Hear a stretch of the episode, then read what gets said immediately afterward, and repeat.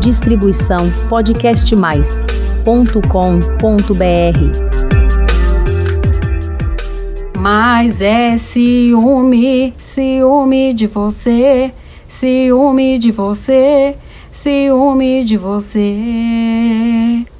Hoje a gente vai falar sobre ciúmes. É normal? Não é normal? É amor? Não é amor? Todo mundo sente ciúme? Como que funciona isso aí? Né? Então fica comigo até o final desse episódio que eu vou destrinchar esse assunto. Sejam bem-vindos a mais um episódio aqui do canal de podcasts Flor de Lótus. Eu sou a psicóloga Priscila Zanetti e esse é um canal distribuído e produzido pelo Podcast Mais.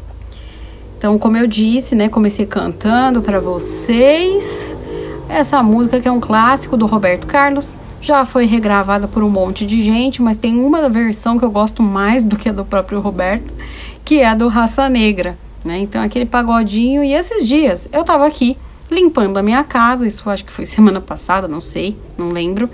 E no meio da faxina, né, no meio das minhas músicas aleatórias, tocou esse aí, Ciúme de Você, do Raça Negra. E eu comecei aqui limpando alegremente, dar uma sambadinha com a vassoura. Aí comecei a ouvir e analisar essa letra. falei que absurdo, gente. Preciso gravar um podcast sobre isso. Mas é isso, né? Quantas músicas que a gente ouve e que a gente acha que é super natural e não são, né? Eu tenho uma lista enorme para falar para vocês, mas essa é do ciúme de você, né? Enfim, é bizarra. E muita gente, né? Assim, eu a arte imita a vida e a vida imita a arte. Então, tudo que você encontra de músicas, você vai encontrar no comportamento das pessoas. Porque se tem gente cantando sobre isso, é porque as pessoas sentem, né?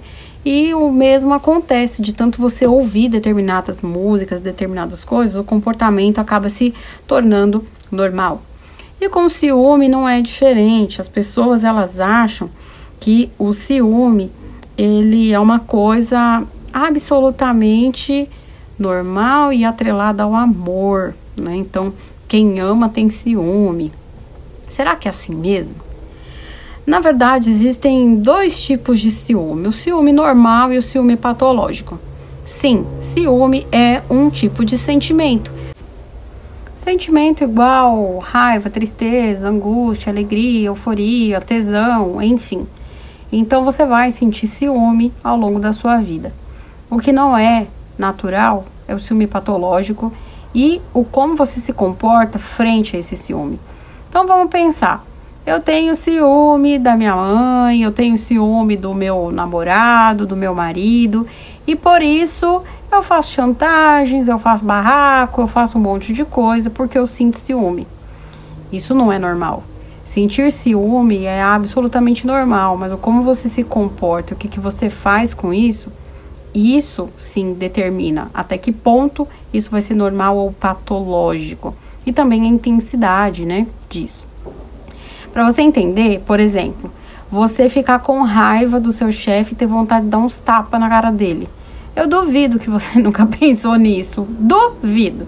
Um colega de trabalho que, que te irrita, um colega de faculdade, na hora que você faz trabalho em grupo, um colega de escola, não sei qual sua realidade. Ter essas vontades né, horrorosas, isso é normal, mas se você explode, se você vai dar piti, se você vai de fato, né, ser violento com a pessoa. Isso é que vai determinar se esse sentimento, né, se tá certo ou não isso aí. Que na verdade é o comportamento, não é o sentimento. Eu já falei disso algumas vezes em diversas ocasiões.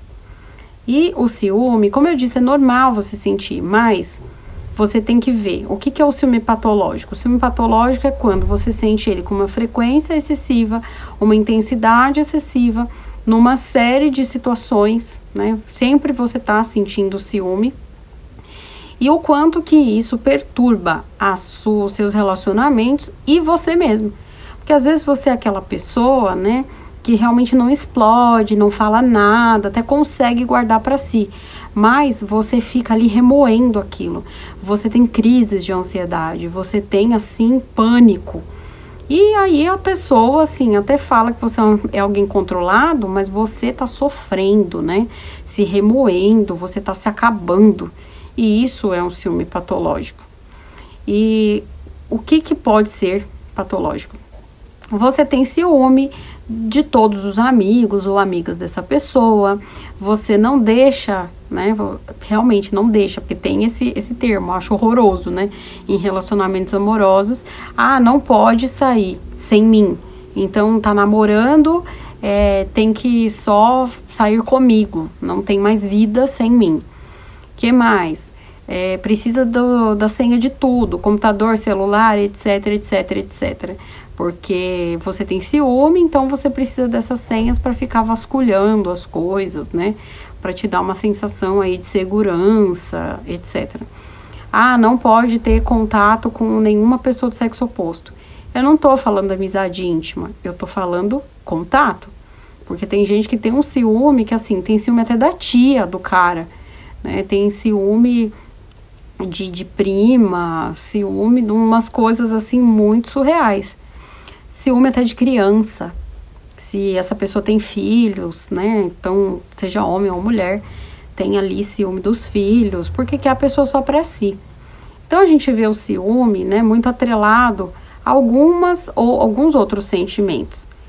Sentimentos esses como desconfiança, insegurança, posse, controle, todos esses misturados. Então, assim, a pessoa na ânsia de, ah, não ser traído, porque eu já fui traído, então eu não confio em ninguém.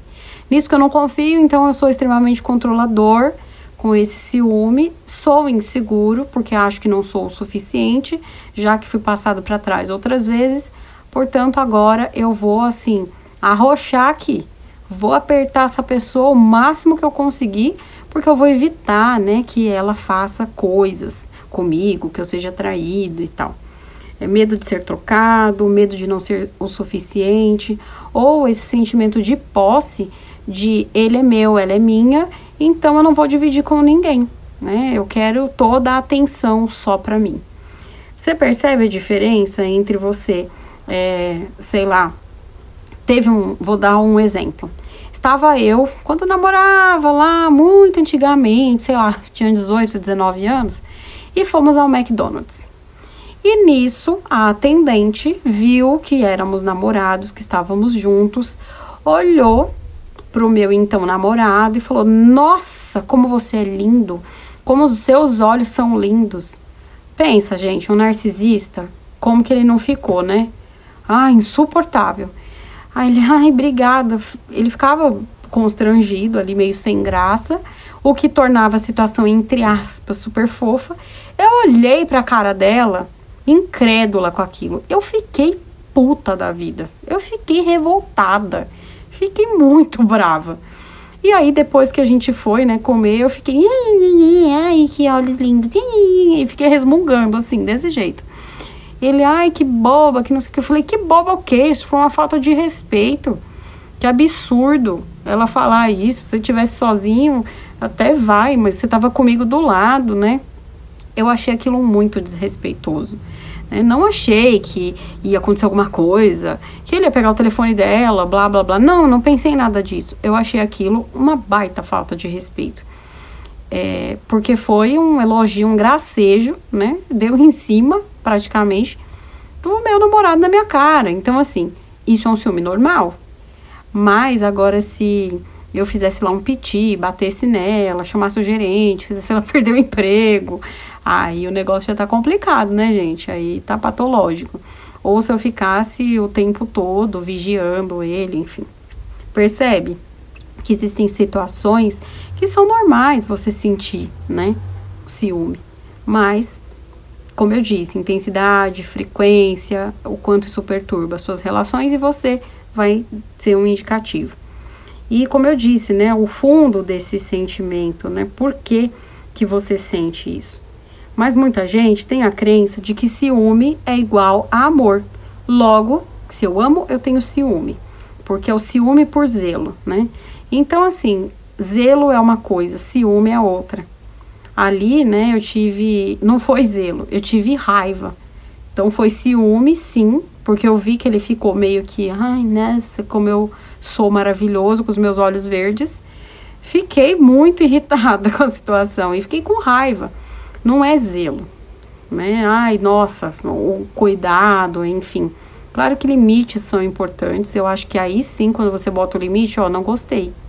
Não faça tal coisa, não se comporte, não, não tenha intimidade, né? É, você namora ou é casado, ter um relacionamento íntimo com uma colega, um colega de trabalho de sexo oposto. Aí, realmente, isso é zelo. Não é nem questão de ciúme, é questão de, de até de, de bom senso, né? São várias coisas assim envolvidas. Mas o ciúme não é amor. Eu lembro que tem de uma situação, um amigo meu contou que namorava uma moça e que ele teve que terminar porque simplesmente ela falou que para ela, se uma pessoa não tem altas crises de ciúme, simplesmente ela acha que não é amada. Então ela gosta de um cara que seja o que a gente chama aqui de abusivo, que faz escândalo mesmo, que quebra a cara dos outros, que fica controlando o comportamento dela, porque aí sim ela sabe que ela é amada. Aí sim ela sabe que existe amor, já que tem esse ciúme, essas crises. Ele falou: "Priscila, eu larguei dela. Não dá pra mim não um negócio desse, doida". E não dá para discordar dele, né? Porque realmente ciúme não é amor. O amor é outra coisa. O amor é outra coisa. Essa música é muito boa. Procura. O amor é outra coisa. De Velhas Virgens. Aliás, produção, se tiver aí um trechinho, puder colocar aqui, porque eu vi que dá para fazer isso. Aqui no canal de. Aqui no Podcast Mais, gente, tem vários podcasts de várias coisas que você possa imaginar. É um portal de muitas coisas. E aí tem um canal que chama Semônica se eu não me engano. E que é muito gostoso de ouvir, gente. E volta e meia, bota uma música ali no meio. Ele não faz igual eu que canta, né? Bota a música mesmo. É muito legal. Então, eu vou querer isso no meu podcast hoje. Bota esse trechinho aí dessa música do Velhas Virgens.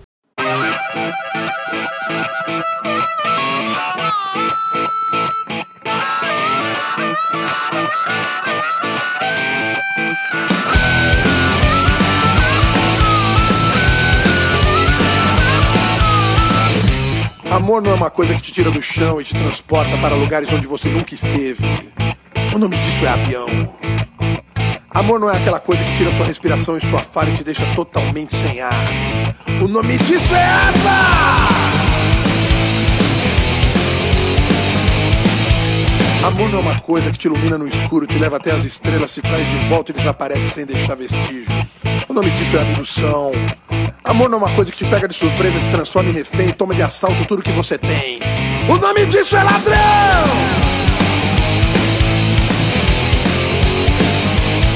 O amor é outra coisa. Amor é outra coisa. Amor. É Enfim. Então, assim, isso não é, gente, amor. Ciúme é ciúme, amor é amor. A gente tem que entender, né, o que que são essas coisas. E para finalizar aqui, que eu já expliquei tudo, né, sobre o que é, sobre o que não é, eu tem duas coisas que eu gostaria de falar. Primeiro, uma frase que eu gosto muito, que é a seguinte: a coerção não tem lugar em um relacionamento de amor. O ciúme, ele tem muito esse comportamento de coerção. Não faça isso, não faça aquilo, seja assim, seja assado, não fale com fulano, não fale com ciclano, não vá em tal lugar, não vista tal roupa. Gente, onde tem coerção, né, realmente assim, não tem lugar em um relacionamento de amor. Isso aí é qualquer outra coisa, mas não é amor, né? Então pensa nisso. A pergunta de um milhão de dólares é: como eu faço, Priscila? Porque eu sou essa pessoa. Então pode ser que você aqui meu ouvinte ou seja o ciumento patológico, ou seja a pessoa que sofre com isso. Bem, se você é a pessoa que sofre com isso, o conselho que eu te dou, né? Você tem dois caminhos: conversar com essa pessoa e falar para ela buscar ajuda e esperar que ela mude, porque ela está buscando ajuda, mas você vai ter que ter paciência e saber que isso vai levar um tempo e esforço. Paciência, como eu disse. Esse é um caminho. O outro caminho é, se você não está num casamento, é só um namoro ou qualquer outra coisa, não insista. Se você está começando o um relacionamento com alguém, ficando, sabe? Ainda nem virou um namoro, é um namoro recente. Você já percebeu esse tipo de comportamento? Sai fora. Não espera as coisas ficarem piores. Como eu disse, eu separei aqui. Porque casamento não é brincadeira, né, gente? Então, ah, nossa, ela é ciumenta, eu vou separar. Não. Existe conserto. Mas a pessoa tem que querer. Porque você impõe os limites também. Você não pode deixar que as pessoas controlem você. Se existe essa coerção, esse controle, então é importante que você ponha os seus limites. Agora, se você é o ciumento patológico, o que, que eu faço, Priscila? Procure um psicólogo para chamar de seu. Sim, é óbvio que é isso que você tem que fazer. Porque é só lá na psicoterapia que você vai entender todos aqueles outros motivos que eu coloquei. É insegurança, é baixa autoestima, é excesso de controle, é um histórico familiar, é medo de perder, o que, que é que faz você ter esse ciúme patológico? Porque à medida que a gente encontra a raiz da situação, a gente vai lá e pá, corta o mal pela raiz. Agora, se eu ficar falando, ah, você tem que se controlar, isso, aquilo, vai acontecer igual eu falei com aquele tipo de ciumento, né? Que não fala nada, mas continua sendo corroído por esse sentimento horroroso. Lá na música Ciúme de Você, né? do Roberto Carlos, Raça Negra, para também para ouvir essa música, porque ele faz uma série de abusos psicológicos com a pessoa para que ela realmente não para que ele não sinta ciúme, né? Então assim, tem uma uma parte que fala, se você coloca aquele seu vestido lindo é, e todo mundo e alguém olha para você, eu digo que já não gosto dele, que só você não vê que está ficando demodê. Então, olha só, o vestido é lindo, ele adora aquele vestido, sabe que ela fica maravilhosa. Mas se alguém olhar para ela, olha para ela, ele já se sente muito enciumado e ele faz o quê? Começa a criticar. É aquela velha história, né, da violência psicológica e aí a pessoa para de usar aquele vestido. Porque afinal, você não tá vendo que tá fora de moda? Tá feio? Você percebe, né, como é, essa música ela retrata muito bem um ciumento patológico. Se você tem alguma dúvida se você é ou não esse ciumento patológico, ouve essa música. Depois de ouvir esse podcast, tenho certeza que você não vai ter nenhuma outra dúvida. E também para mais orientações, mais insights a respeito de comportamento e relacionamentos, já sabe, né? Me segue aqui no www.podcastmais.com.br barra flor de lótus se inscreve, manda sua mensagem, eu respondo individualmente cada uma. É super importante é, que você faça essa inscrição, mas que também pegue e veja, limpe a sua caixa de e-mail. Por quê? A gente manda as notificações por e-mail. E muitas notificações de oi, temos podcast novo, estão voltando. Porque simplesmente você acha que seu e-mail é infinito e que você não tem que apagar as mensagens. Tire tempo para fazer isso, pelo menos, sei lá, uma vez ao dia. Se você não tem um volume muito grande, duas vezes aí, três, é, três vezes por semana.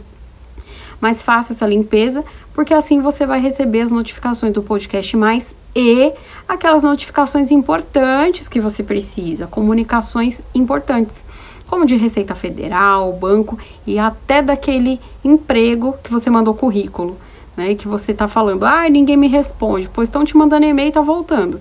Então, vamos limpar a caixa de e-mail? Não fica deixando isso para depois, não. Bem, por hoje eu vou ficando por aqui. Espero a sua mensagem, espero a sua inscrição. Lembrando que toda segunda-feira tem podcast novo aqui no canal. Um beijo e até semana que vem. Distribuição podcastmais.com.br